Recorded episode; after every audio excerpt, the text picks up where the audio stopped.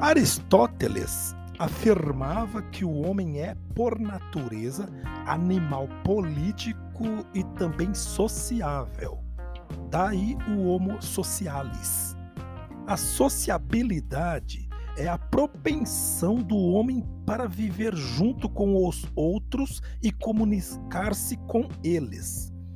A politicidade é o conjunto de relações que o indivíduo mantém com os outros enquanto faz parte do grupo social.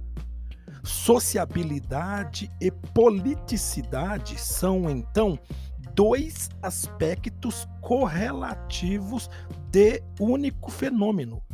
O homem é sociável e, por isso, tende a entrar em contato com os seus semelhantes e a formar com eles certas associações estáveis, porém começando a fazer parte de grupos organizados.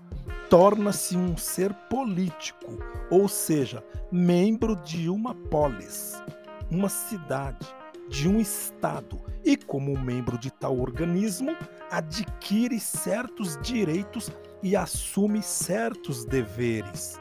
No entanto, é importante o exercício da liberdade, compreender as adversidades com gratidão.